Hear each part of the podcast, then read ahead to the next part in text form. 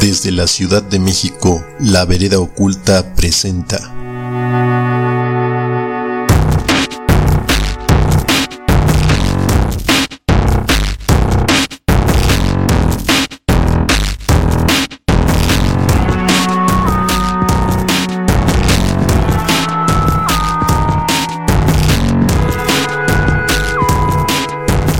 Mentes perversas.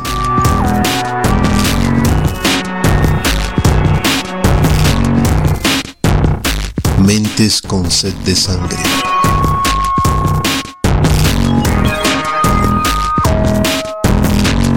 Mentes que apagan vidas.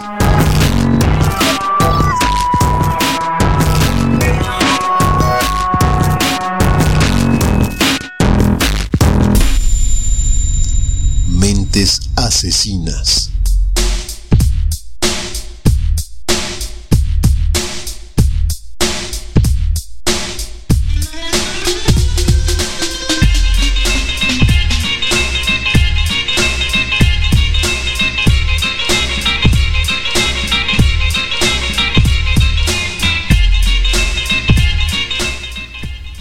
¿Qué tal amigos de la vereda oculta? Muy buenos días, tardes o noches, según sea el caso.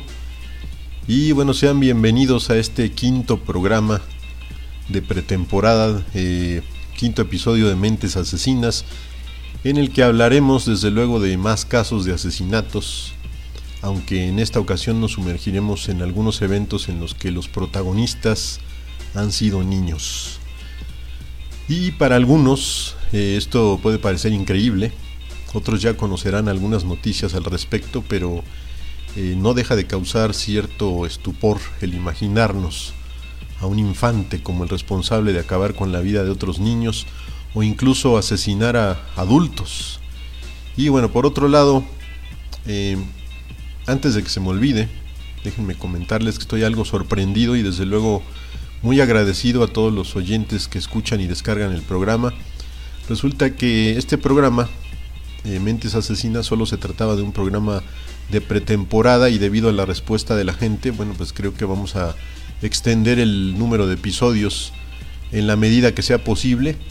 Y claro, vamos a tener el regreso de la vereda oculta en su segunda eh, temporada a partir de septiembre, en donde estoy preparando mucha información y muchos temas que espero que sean de su agrado. No recuerdo muy bien los nombres de, de algunos de quienes han hecho el favor de comentar en la plataforma de evox.com. Pero eh, bueno, por ahí mando saludos a Gregorio, que me dice que no, no me tarde en subir los programas y claro que no me voy a tardar. Eh, a veces el trabajo no me permite hacer los programas con el tiempo que yo quisiera. Y bueno, siempre que no pase nada que nos lo impida hacerlo, tendrán el programa semanal de Mentes Asesinas a partir de, de hoy. Y bueno, pues me voy a Voy a tratar de que el programa esté arriba todos los viernes por la noche. Y si no, bueno, a más tardar el sábado en la noche. Y desde luego también eh, para quienes no conocen mi otro programa, por ahí está el Santuario Holístico, que recién iniciamos hace ya tres programas. Para quienes, eh, a quienes les interesan los programas eh, relacionados con las terapias holísticas, terapias alternativas. Y bueno, también envío por ahí saludos a Flipao, a Candamia, que me, que me acompañan y y me dicen que les gusta el programa. Desde luego, también hay otras personas, algunos comentarios de personas a quienes no les gusta el programa y específicamente dos personas que han eh, comentado de manera enfática que no les agrada la música. Y bueno, pues para aquellas personas les pregunto si desean que ponga a personajes españoles como Rosalía o Aitana, ¿no? O tal vez si algunos oyentes de acá de México deseen escuchar algunas canciones de banda o narcocorridos. Pero créanme que dudo mucho que vayan con la temática del programa. Desde luego que si me piden que ponga reggaetón, nunca lo voy a hacer. Estoy pensando eh, seriamente en ocupar los espacios musicales con cápsulas temáticas, tal y como lo hago con, con los segmentos Monopolio de la Muerte e Instrumentos del Crimen. Y bueno, obviamente cualquier sugerencia es bienvenida, pero seremos razonables en la aplicación de alguna de ellas. De cualquier manera, me gustaría que más personas eh, dejaran sus comentarios y sugerencias dentro de evox.com. Eh, y bueno, la interacción es, es muy importante, ¿no? Para que yo siga trabajando en este programa como a ustedes les resulte mejor y les, les agrade. Y bueno, pues un programa de radio, como siempre digo, o un podcast, es nada sin el apoyo de sus oyentes. No olviden que también tenemos nuestras páginas de fans en Facebook, que tienen poco de, estar este, en funcionamiento. Eh, tanto para la vereda oculta como para Santuario Holístico. Nuevamente muchas gracias a todos los oyentes por la respuesta a Mentes Asesinas. Un fuerte abrazo para todos. Les recuerdo que me pueden contactar a través de WhatsApp enviando un mensaje al 55 28 79 42 76 de la Ciudad de México, mencionando que son oyentes del programa y podemos agregarlo al grupo de amigos de Dorian Black si así lo prefieren. Sin mayor preámbulo, vámonos con los medios de contacto para dar inicio al tema del día de hoy. Regresamos.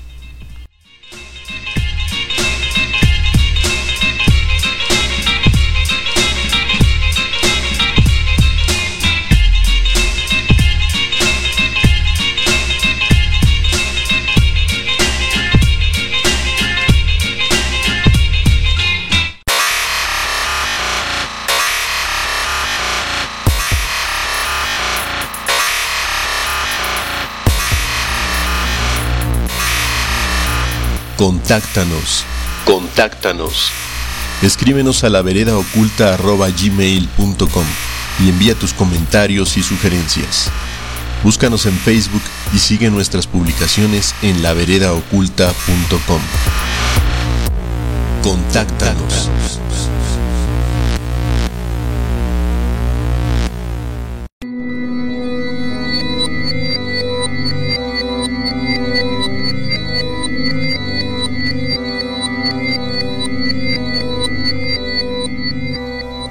Escucha La Vereda Oculta a través de la app de iBox o tu aplicación de podcast preferida. iTunes, TuneIn o Catsbox. Visita laveredaoculta.com y sigue el camino hacia lo desconocido.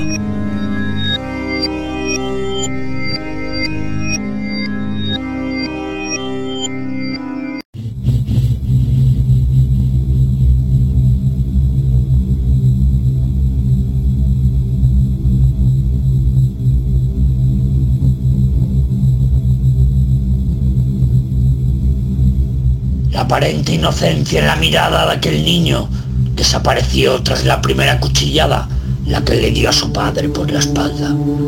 El ángel se convirtió en demonio ávido de sangre y muerte. Su madre no daba crédito a lo que estaba viendo.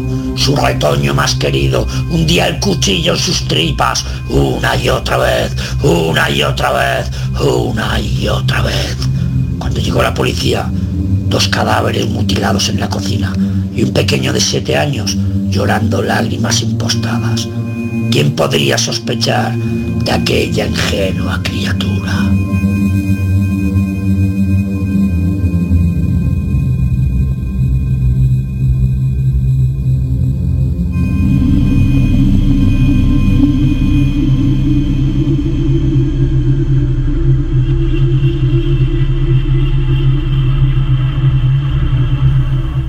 Bueno, pues tal y como lo dice por ahí nuestro compañero y amigo Diafebus de Estigia, efectivamente el tema es en relación a los niños asesinos. Pero antes déjenme compartirles una noticia reciente.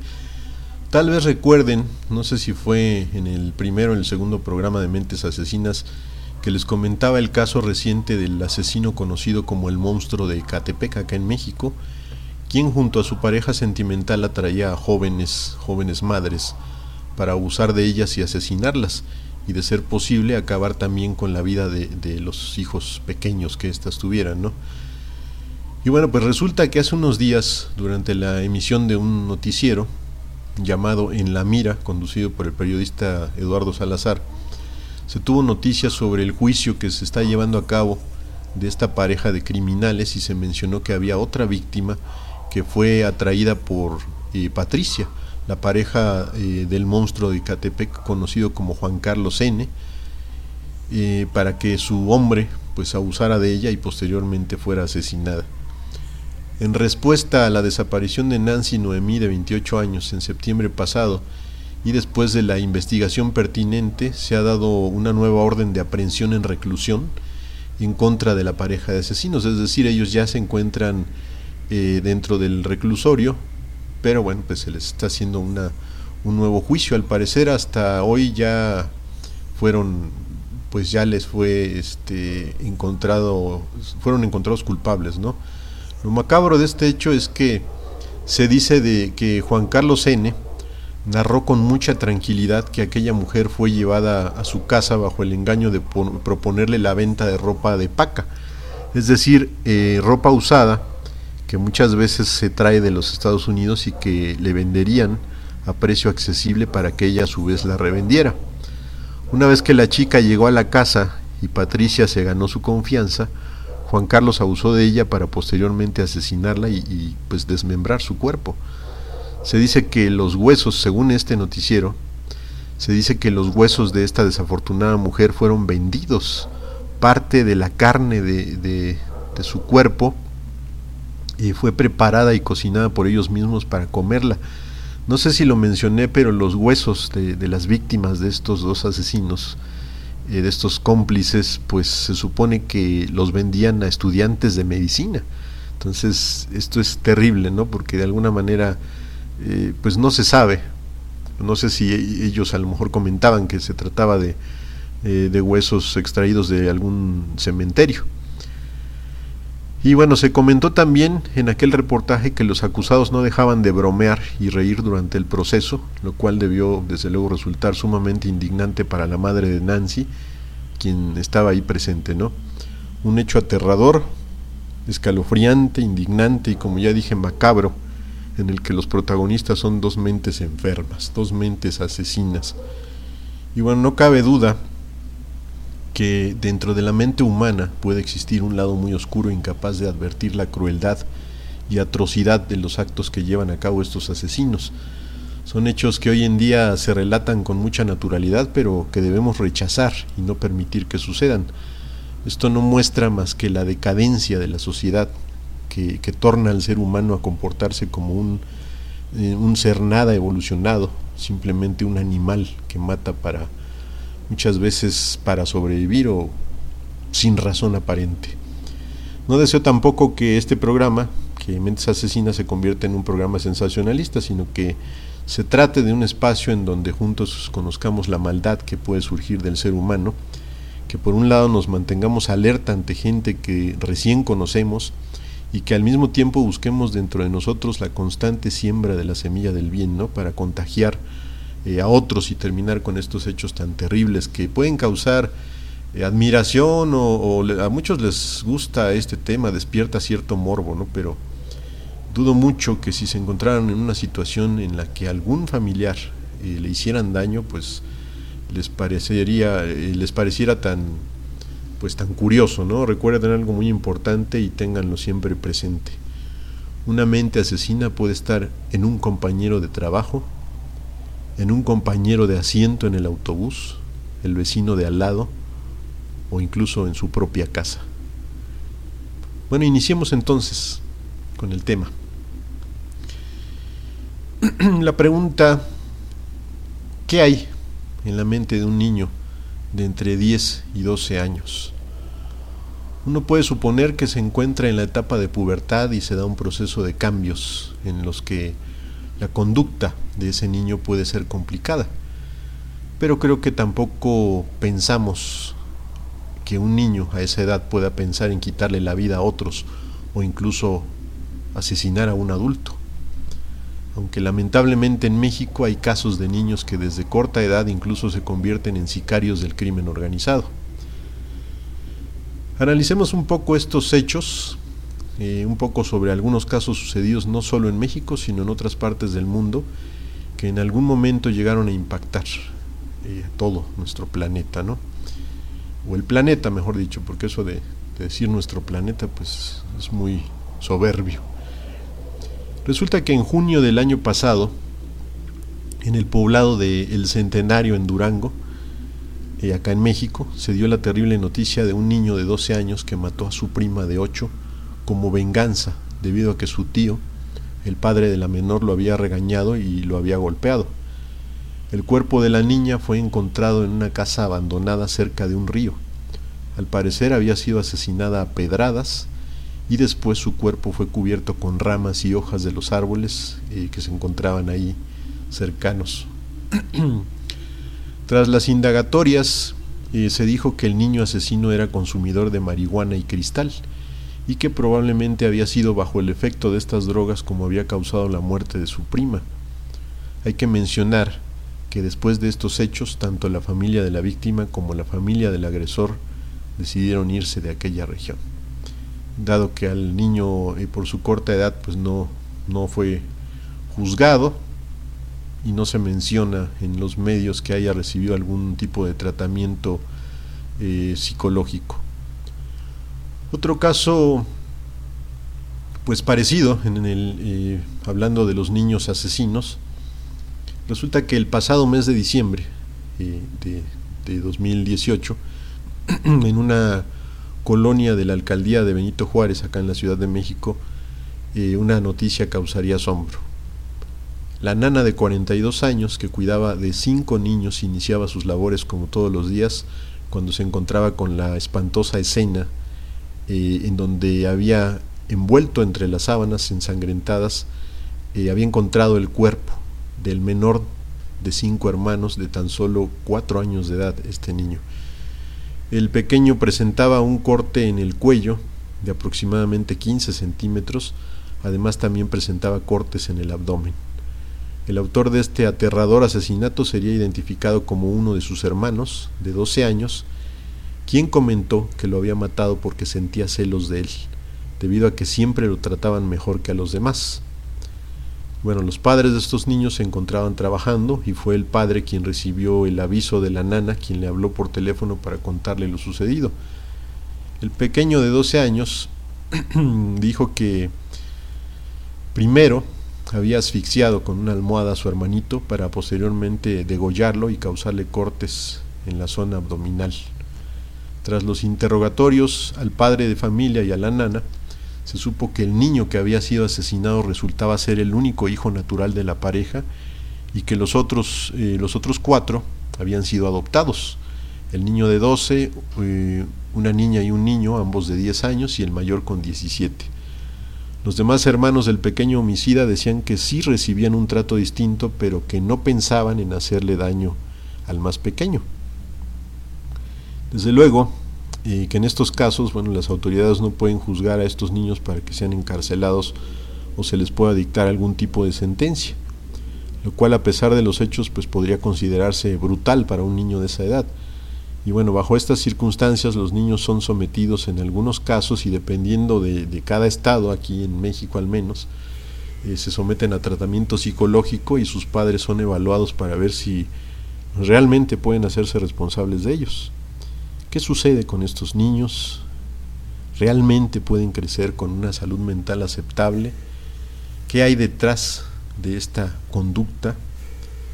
¿Pueden acaso llevar una vida normal después de haber cometido un crimen como este? Bueno, pues es difícil saberlo. Ahora hablemos de uno entre tantos y tantos casos que surgieron en México eh, de niños y adolescentes que fueron reclutados por cárteles de las drogas para convertirlos en asesinos despiadados. Todo esto surgió desde la famosa guerra contra el narcotráfico que inició el expresidente Felipe Calderón Hinojosa eh, durante su gestión. Y un caso muy famoso fue el caso de El Ponchis. Edgar Jiménez, de 14 años, pues caminaba por la calle tranquilamente cuando fue levantado, término que se utiliza para eh, las personas que son repentinamente llevadas en un auto en contra de su voluntad. Prácticamente son secuestradas, aunque no siempre se trata de secuestros por los que se pretenda cobrar un rescate. Edgar fue llevado por Jesús Hernández, como es, eh, conocido como el Negro, eh, según se dice, líder del llamado Cártel del Pacífico Sur. Nacido en San Diego, California, Edgar creció en un ambiente en el que sus padres no le ponían atención y le proporcionaban el cariño y orientación necesarios. Además de que al parecer eh, sus padres estaban involucrados en actos ilícitos y de manera continua habían sido arrestados. Al conocer la situación que vivía Edgar, se dice que su abuela decidió llevársela, llevárselo a vivir eh, con ella eh, acá en México, en, el Estado de México, en el Estado de Morelos. Pero bueno, esto de nada serviría. Edgar no había recibido educación y tampoco mostraba interés en la escuela, así que pues se dedicó a vagar por las calles y de esa forma fue llevado para ser reclutado por el cártel del Pacífico Sur. Conocido como el Ponchis, Edgar se dice que fue adiestrado por el cártel para torturar y asesinar. Para ello se le obligaba a consumir marihuana y de esta manera no le resultara tan complicado su trabajo. Por esta labor, eh, él recibía una paga semanal de 2.500 pesos. En diciembre de 2010, el Ponchis fue arrestado por elementos del ejército mexicano en el aeropuerto de Cuernavaca, en donde pretendía volar hacia Tijuana. Una vez que fue interrogado, el Ponchis dijo que él se encargaba de degollar a los enemigos del cártel y que no le resultaba agradable, pero que lo obligaban a hacerlo bajo amenaza de muerte. El Ponchis estuvo preso durante tres años, pena máxima para los menores de su edad, y posteriormente fue enviado a San Antonio, Texas, para ser recibido por su familia. Obviamente se supone que fue recibido por su padre y su madre, en quienes pues no tenía eh, un buen ejemplo. Sus hermanas Erika y Elizabeth eh, también fueron reclutadas por el cártel del Pacífico Sur y ellas se encargaban de llevarse los cadáveres a zonas en donde no sería fácil encontrarlos. Según dijo Edgar, él solo había asesinado a cuatro personas. Sin embargo, cuando algunos miembros del cártel fueron arrestados e interrogados, dirían que el Ponchis había sido, eh, eh, había sido partícipe e incluso había degollado a cerca de 30 personas. No se habla de si los había degollado una vez que ya estaban muertos, lo cual es lo más probable, aunque esto no eh, hace menor esta terrible actividad para un niño de 14 años. Como dije, este es solo uno, uno de muchos casos en los que niños en condiciones de calle o provenientes de familias disfuncionales son reclutados para servir al narcotráfico sin sentir el menor remordimiento sobre la forma en cómo destruyen la mente y las necesidades afectivas de, estos menores. Una realidad triste en la que eh, en el menor de los casos los niños son contratados para servir como halcones, nombre con el que se define a los menores que se encargan de vigilar a, eh, algún lugar o realizar funciones de espionaje. ¿no?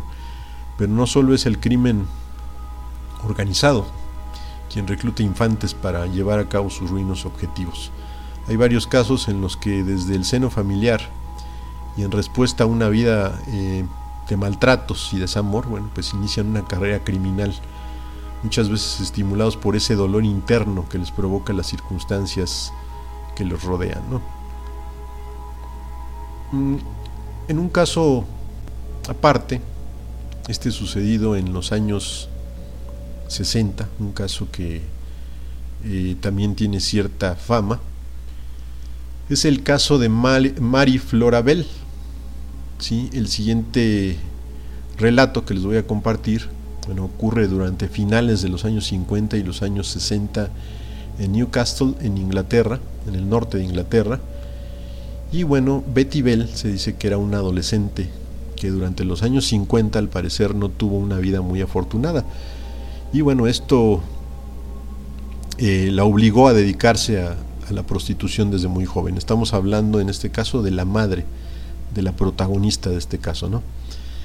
Eh, las drogas, el alcohol y el sexo pues eran algo común en la vida de Betty, quien a los 16 años resultaría embarazada. Desde luego que, estando consciente de su actividad en la prostitución, no sabía quién era el padre de aquella criatura. Varias personas cercanas a Betty decían que parecía no desear que naciera aquel bebé. Incluso se dijo que fingía caídas o se golpeaba la barriga para que su hijo no naciera. Finalmente, y sin que los pronósticos en contra fueran un obstáculo, aquel bebé nació sano, sin ningún problema. Se trataba de una niña de rostro hermoso y angelical, que no logró obtener el cariño de su madre para quien parecía no importarle eh, su vida en lo más mínimo. Dos años después del nacimiento de Mary, Betty decidió casarse con Billy Bell, un delincuente que ya tenía historial en el robo a mano armada y bueno, pues la niña eh, era muy pequeña, por lo cual pues obviamente además de que se le dio el apellido de, Billy, pues ella vivió pensando durante mucho tiempo que él había sido su padre. El, maltrato y eh, la poca atención que Betty y Billy le daban a Mary eh, dañó su comportamiento de manera drástica. Hay quienes cuentan que cuando Mary tenía dos años parecía no poder expresar sentimientos. Por ejemplo, dicen que cuando se caía o se daba un golpe fuerte, la niña simplemente seguía sin llorar, se levantaba y como si no pasara nada, ¿no? Una situación rara en un niño de esa edad. Incluso se dice que en una ocasión, ya con cinco años, Mary presenciaría el atropellamiento de un compañero del colegio sin mostrar ningún tipo de emoción. Pero ¿por qué razón aquella niña que parecía eh, pues muy inocente de rostro angelical actuaba de esa manera?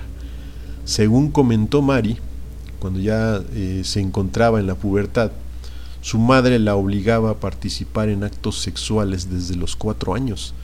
Todo esto, desde luego, eh, además de los mismos maltratos habituales, maltratos psicológicos y golpes. Incluso en una ocasión, la misma Betty Bell, la madre de Mary, mencionaría que en una comida le había dado drogas a su hija, lo que le provocaría una sobredosis que por poco le cuesta la vida. Eh, Mary fue entregada al mejor postor para ser abusada sexualmente aún sin, sin cumplir los cinco años. Aquella infancia dura y sin poder evitar aquellos abusos convirtieron a Mary, ya con 11 años, en una niña resentida con el mundo, que se decía que llegaban a ver que mataba animales, mataba gatos, y parecía disfrutar de golpear a niños menores que ella. En mayo de 1968 una noticia sorprendería a la policía de Newcastle. y el pequeño Martin Brown, de cuatro años, sería encontrado muerto en una casa abandonada. Curiosamente, con un cinismo absoluto, eh, Mari se unió a los grupos de búsqueda y le comentó a la madre del niño en dónde podrían encontrarlo. Aunque la madre de Martin no hizo mucho caso, al final el cuerpo del niño fue encontrado en donde Mari decía que podía estar, aunque la policía eh, no relacionó este hecho con Mari como posible agresora del niño por su corta edad. Mari había llevado a Martin hasta esa casa y lo había estrangulado hasta causarle la muerte. Para Mari, eh, pues no parecía haber remordimiento alguno en lo que había hecho y, decidió pues compartirlo con una compañera de escuela, con su amiga Norma.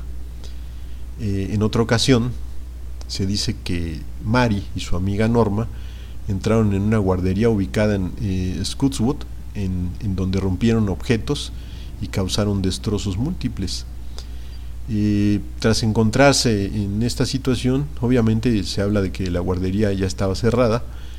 Eh, la policía se encontró estos destrozos y encontró una nota en la que se decía, eh, yo asesiné, así que tal vez vuelva a asesinar. En julio de ese mismo año, la policía fue avisada sobre el asesinato de otro pequeño. Se trataba del pequeño Brian Howe, de tres años a quien estrangularon y mutilaron sus genitales, además de haberle arrancado mechones de cabello. Los policías quedaron impactados ante este caso, pues se dice que no habían visto nada igual. Como dato definitivo se dice que en el cuerpo de Brian eh, había cortes con las iniciales MB, lo cual desde luego fue una prueba sobre eh, la autoría de este asesinato de, la niña Maribel. ¿no? Después de la presión de la que fue objeto en los interrogatorios, eh, Mari Flora Bell confesó los asesinatos y su amiga Norma, pues bueno, también estaba ahí, pero no le encontraron, eh, digamos, participación más que el hecho de haber estado presente en el segundo asesinato, por lo cual fue liberada y canalizada para tratamiento psicológico. De hecho, eh, cuentan que esta niña, Norma, que por cierto tenía el mismo apellido, Norma Bell, pero no tenía ningún parentesco, eh, dicen que esta niña no estaba de acuerdo con lo que estaba haciendo Mary Bell y que de hecho ella le decía que se detuviera, sí, pero no, no le hacía caso. Mary fue diagnosticada con psicopatía y condenada a prisión de manera indefinida. Después de 12 años de prisión, Mary fue liberada a los 23, aunque se dice que durante ese tiempo no recibió ningún tipo de tratamiento psicológico. Y posteriormente, bueno, pues ya una vez que fue liberada se le dio una nueva identidad y se sabe que aunque permaneció un tiempo en el anonimato, eh, fue localizada nuevamente por medios amarillistas que se enteraron sobre el nacimiento de su hija.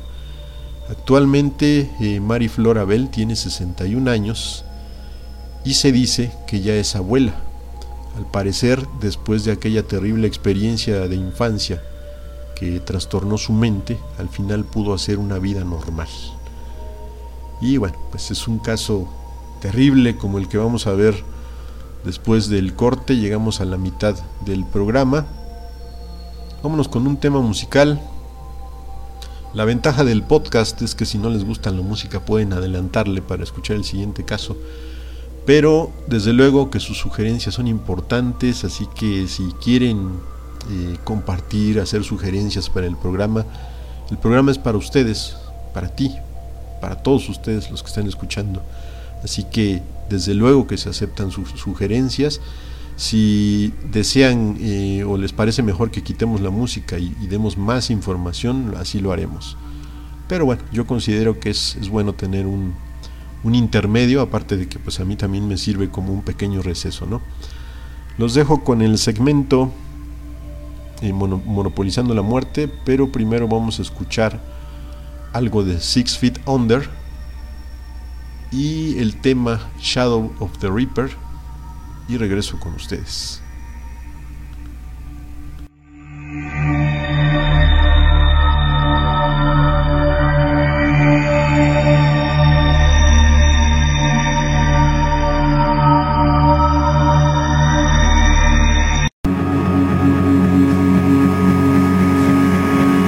Todavía no se vayan.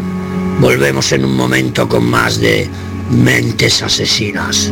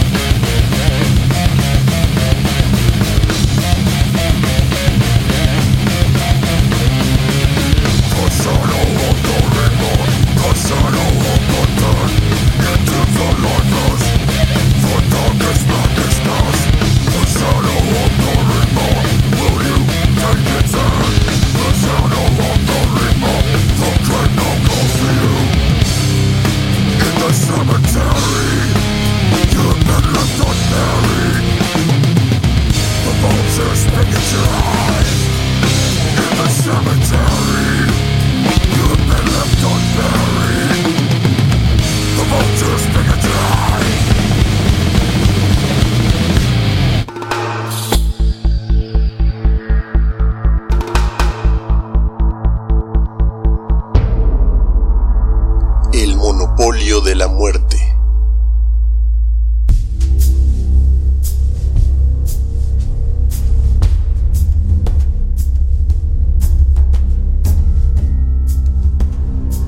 Las guerras apaches surgen a raíz de desacuerdos, ataques a la propiedad privada y principalmente de los desplazamientos de los apaches acontecidos entre 1861 y 1886, que iniciaron por la presencia de nuevos pobladores en las tierras indias. De vida nómada y dedicada a la cacería de búfalos y bisontes, los apaches eran empujados por la colonización de Norteamérica hasta territorio mexicano, agotando sus provisiones. Para subsistir, algunos se dedicaron a robar ganado de los habitantes de Chihuahua, en México, y posteriormente lo cambiaban por mercancía a comerciantes estadounidenses. Estas circunstancias se sumaron a los roces ya existentes recrudeciéndose aún más las batallas. En distintas ocasiones, los gobiernos de Estados Unidos y México ofrecieron un tratado de paz pero los apaches se negaron debido a las humillaciones recibidas en las reservaciones estadounidenses y asesinatos cometidos en contra de su pueblo, tanto en un país como en otro. Todo empezó cuando en 1861 unos indios apaches robaron ganado de un colono y se llevaron secuestrado a su hijo. Esto provocó que un teniente de apellido Bascom, joven e inexperto, con intención de ganar importancia, acusara erróneamente a un apache llamado Cochís de ser culpable del ataque. En medio de la acusación intentaron arrestar a Cochís. Este huyó, pero no su familia, de manera que tomó rehenes con el fin de hacer un intercambio y rescatarlos. Pero la tensión y la confusión hicieron que ambas partes le dieran muerte a sus rehenes. Debido a estas circunstancias, Cochís se unió a su suegro Mangas Coloradas, quien era un jefe de los indios mimbreños. Juntos llevaron a cabo incursiones en el territorio de los colonos, ocasionando muertes numerosas en ambos bandos. Luego que Mangas Coloradas fuese apresado y asesinado en 1863, Cochís quedó como jefe de la rebelión apache. Luego de, que Cochís muriera por causas naturales, Jerónimo tomó posesión como jefe apache y continuó los ataques hasta que posteriormente fue tomado preso.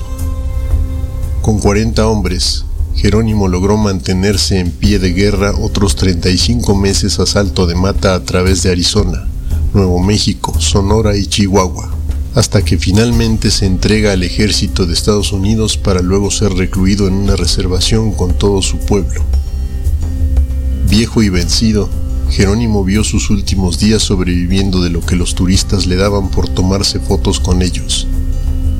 El peor resultado fue para los apaches, quienes casi fueron exterminados y perdieron el dominio que tenían en sus tierras, en las que anteriormente vivían de la caza y de los recursos que obtenían de la tierra. Como consecuencia, el resentimiento que quedó entre las tribus y colonos aún sigue vivo en algunos descendientes de las tribus apache.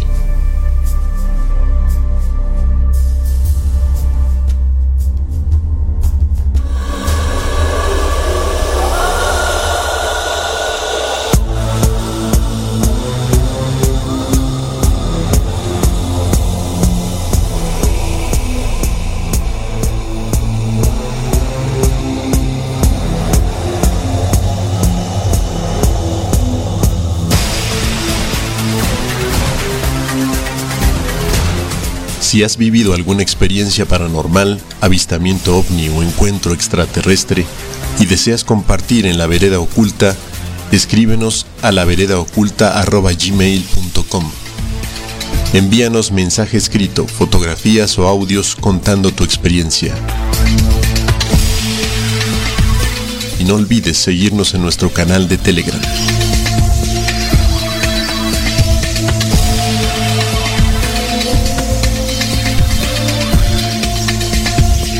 La vereda oculta. El camino hacia lo desconocido.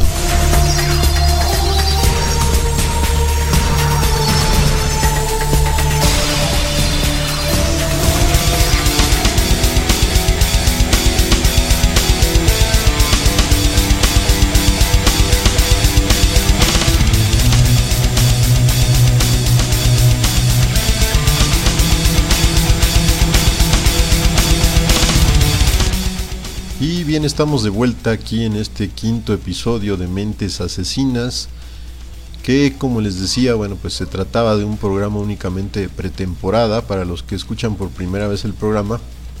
Déjenme decirles que eh, normalmente pensábamos iniciar las temporadas en septiembre para terminar en junio, las temporadas de La Vereda Oculta, que es el programa regular y bueno, las, las pretemporadas serían programas eh, que únicamente serían emitidos en, digamos, en las vacaciones de verano, en julio y agosto. Pero dada eh, la buena eh, acogida, el buen recibimiento que ha tenido Mentes Asesinas hasta el momento, bueno, pues vamos a tratar de seguir con el programa. Además de que obviamente no se trata ahorita de, de una pretemporada normal, digamos que Estamos ocupando el espacio de la vereda oculta, eh, cuya primera temporada pues ya está por ahí publicada. Hablamos del tema de la parapsicología, los fenómenos paranormales. Hay por ahí ya varios programas que pueden escuchar si ustedes así lo desean dentro del canal de Evox en, la aplicación, tanto para Android como para iOS. Y bueno, también eh, estamos en iTunes, en TuneIn y en Castbox, una aplicación exclusiva para Android. Esperemos por ahí más adelante. Es un poquito más complicado el procedimiento, pero esperemos también eh, formar parte de Spotify más adelante. Bueno, eh, vamos a hablar de un caso que pues es un, un caso extremo, terrible. Digo, no porque los demás asesinatos no sean terribles, ¿verdad? Pero, pero bueno, seguramente y algunos por ahí llegaron a escuchar, aunque hay muchos casos que aunque son terribles, pues como que no se dan a conocer tanto como algunos personajes muy conocidos en el, en, el tema de los asesinos seriales, ¿no? Por ahí vamos a tener ya, este, ahora sí, digamos, como una pretemporada normal a partir de junio, eh, de julio, perdón, julio y agosto vamos a tener varios programas que van a ser eh, programas exclusivos para fans, van a estar disponibles para todo todos los oyentes, pero a partir de julio y agosto los programas de pretemporada van a ser exclusivos para fans. Y desde luego pues eh, quienes sean fans, quienes participen como fans en apoyo a, la vereda oculta, pues también van a tener acceso eh, dos meses antes del inicio de la segunda temporada ya les estaré avisando cómo, cómo se da esta situación. El 12 de febrero de 1993, Dennis Ferguson, Fergus, perdón, Dennis Fergus, eh, una joven madre de, eh, de eh, Merseyside en Inglaterra, se dirigió con su pequeño hijo a un centro comercial conocido como New Strand para pues, hacer las compras del día. En aquella ocasión había decidido comprar chuletas de cerdo y se dirigió a la carnicería con el pequeño James de dos años, al que siempre llevaba de la mano. Todo parecía un día normal, un día como cualquier otro en el que iría de compras, y después de realizar algunas otras compras de productos que necesitaba, llegó a la carnicería, pidió al despachador eh, lo que él necesitaba. Y bueno, fuera de la carnicería había dos niños de 10 años que aparentemente solo reían y hacían bromas. Todo parecía indicar que se trataba simplemente de dos amigos que iban juntos por el centro comercial. Pero la realidad no era tan sencilla para los niños John Venables y su amigo Robert Thompson. Ambos provenían de familias disfuncionales. Thompson tenía algunos traumas emocionales provocados por el abandono de su padre y las situaciones violentas que esto le trajo. La, historia de Venables, por otro lado, de John Venables, no era muy diferente. Problemas en casa, problemas en el colegio. De hecho, se dice que ambos eran malos estudiantes, que obtenían malas calificaciones y que eran acosados por compañeros mayores. Esto terminó uniéndolos en una fuerte amistad. Se dice que desde un día anterior, John Venables y Robert Thompson habían planeado el secuestro de un niño con la idea de empujarlo a la calle y así provocar un accidente de tránsito. Pero este plan, bueno, pues estaba muy lejos de la terrible realidad que le harían pasar al pequeño James Bulger de tan solo dos años. Algunos medios hablan de, que James tenía tres años, pero parece ser que la historia oficial eh, dice que, que tenía dos años el pequeño James. Y bueno, el pedido de, de chuletas de cerdo que su madre Denise Fergus había hecho ya le había sido entregado. Eh, al instante en, que la joven madre buscaba unas cuantas monedas para pagar, estaba buscando unas monedas en su bolso, bueno, pues como muchas madres, soltó al niño para pagar su compra. Ella no esperaba lo que, lo que iba a suceder a continuación. En ese momento John y Robert se acercaron con apariencia amistosa al pequeño para llevárselo, le hablaron y bueno, el pequeño James, con, con, la inocencia característica de un niño de su edad, pues seguramente sonrió y decidió acercarse al llamado. Cuando Dennis quiso tomar al niño de la mano, ya no lo encontró por ningún lado, y al ver que su pequeño hijo no aparecía pidió ayuda. Sin embargo, bueno, pues esto no, no era suficiente. Venables y Thompson caminaron a lo largo de cuatro kilómetros con James, tomándolo cada uno eh, de, las manos. Y se dice que durante el recorrido varias personas veían que el niño iba llorando. Incluso hubo quienes observaron eh, que los niños mayores pues lo jalaban de las manos y, lo columpeaban, eh, pues como lo elevaban como si estuvieran jugando con él para calmar su llanto. Se dice que fueron cerca de 38 personas que vieron pasar a los niños con el pequeño James y bueno, pensaron que tal vez eran hermanos por lo que no le dieron importancia. Mientras esto sucedía, la madre del niño ya pues había dado aviso a la policía, pero no se supo nada de James Bulger hasta dos días después. Después de haber pasado un calvario en el que Venables y Thompson maltrataron a James, finalmente llegaron a un canal conocido como el canal de Leeds y Liverpool. En este canal empezó la tragedia del pequeño James. Lo dejaron caer de cabeza, esto le causaría un gran chichón, pero eso no fue lo peor, solo era el principio. Se dice que Venables y Thompson primero lo arrojaron, le arrojaron, perdón, pintura en los ojos, esta pintura dicen que era una pintura para maquetas que se habían robado del, centro comercial en donde secuestraron al niño y le echaron pintura azul en los ojos. Posteriormente, el pequeño sería brutalmente golpeado con ladrillos y una barra de metal que estaba a un lado de las vías del tren eh, que se encontraba junto al canal. No satisfechos con la crueldad hacia el pequeño inocente, bueno, se dice que lo patearon y brincaron sobre su cuerpo para finalmente introducirle eh, unas pilas, unas baterías en la boca. Hay quienes dicen que incluso eh, le fueron introducidas unas pilas en el recto.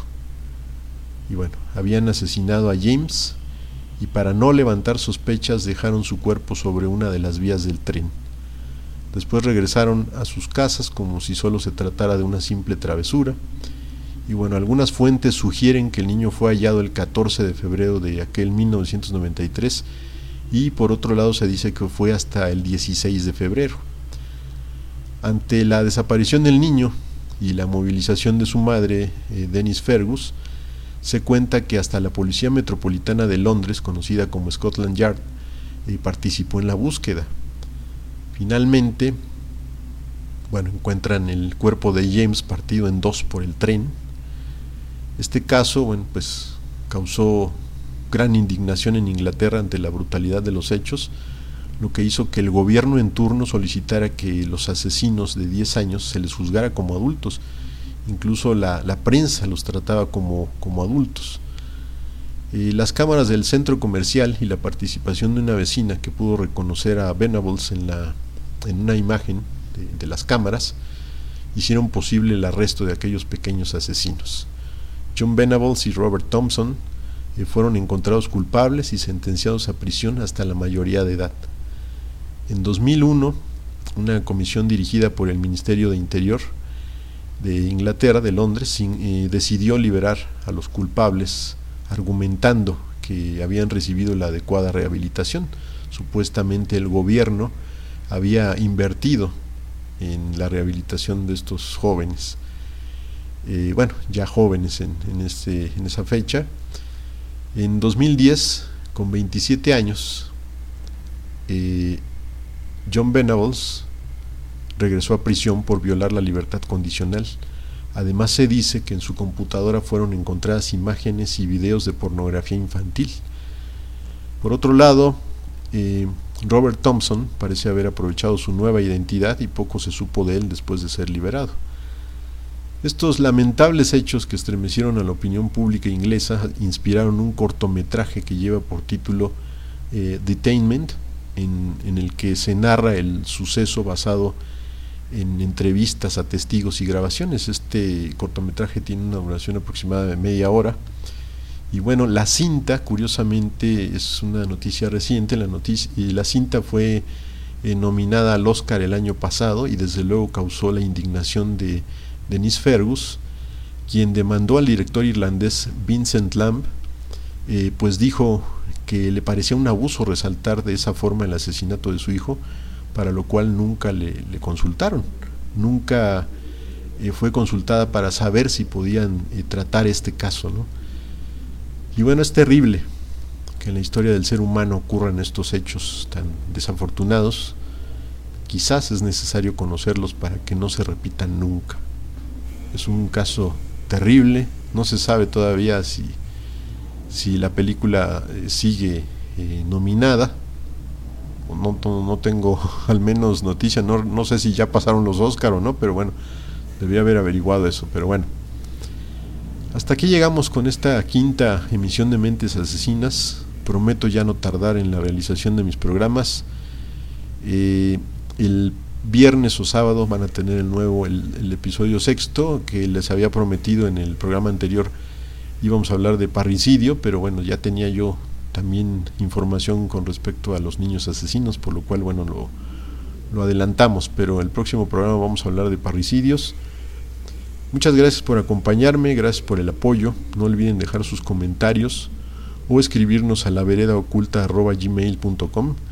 Sus opiniones de verdad son muy importantes para saber el rumbo que debe tomar la vereda oculta y los programas de pretemporada.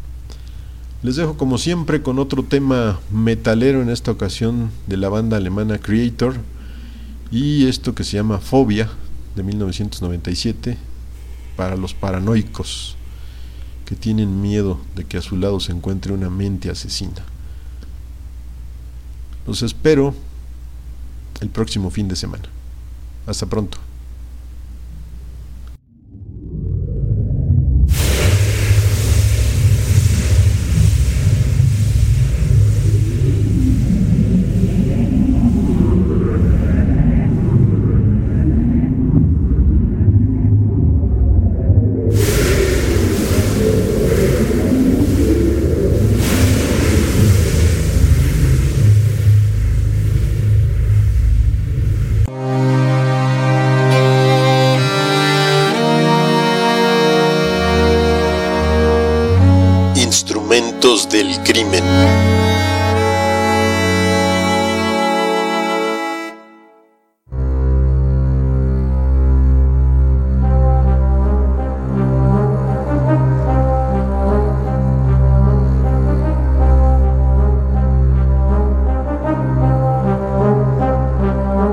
Las primeras armas de fuego de uso personal aparecieron en Europa en el siglo XIV durante los siguientes 500 años casi todas se cargaban por la boca y el interior del cañón era liso, pero fue hasta el siglo XIV que se añadió el gatillo que permitiría afinar mejor la puntería tomándola de la culata. Sin embargo, el mosquete no era un arma de uso apropiado para usarla a caballo.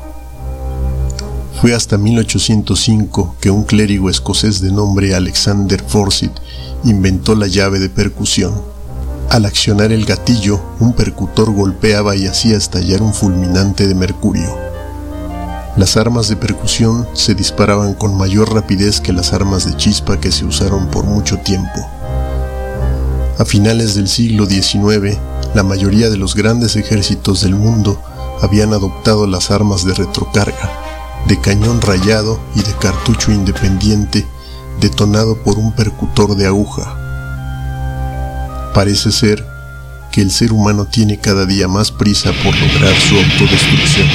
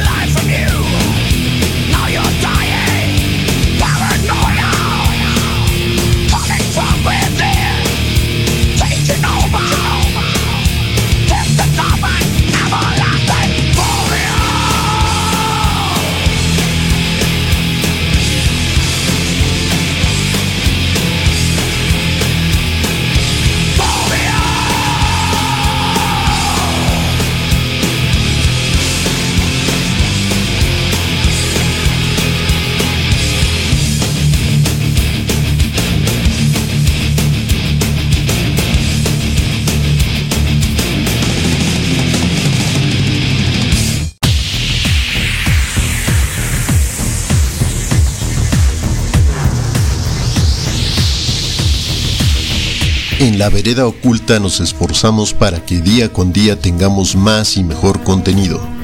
Si deseas apoyarnos con una pequeña aportación mínima, será de gran ayuda para poder invertir más tiempo y esfuerzo para llevarte actualizaciones y monográficos dentro del mundo del misterio y otras realidades.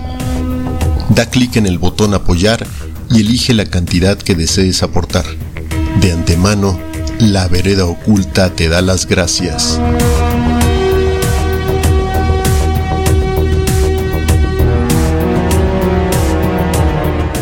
La vereda oculta, el camino hacia lo desconocido.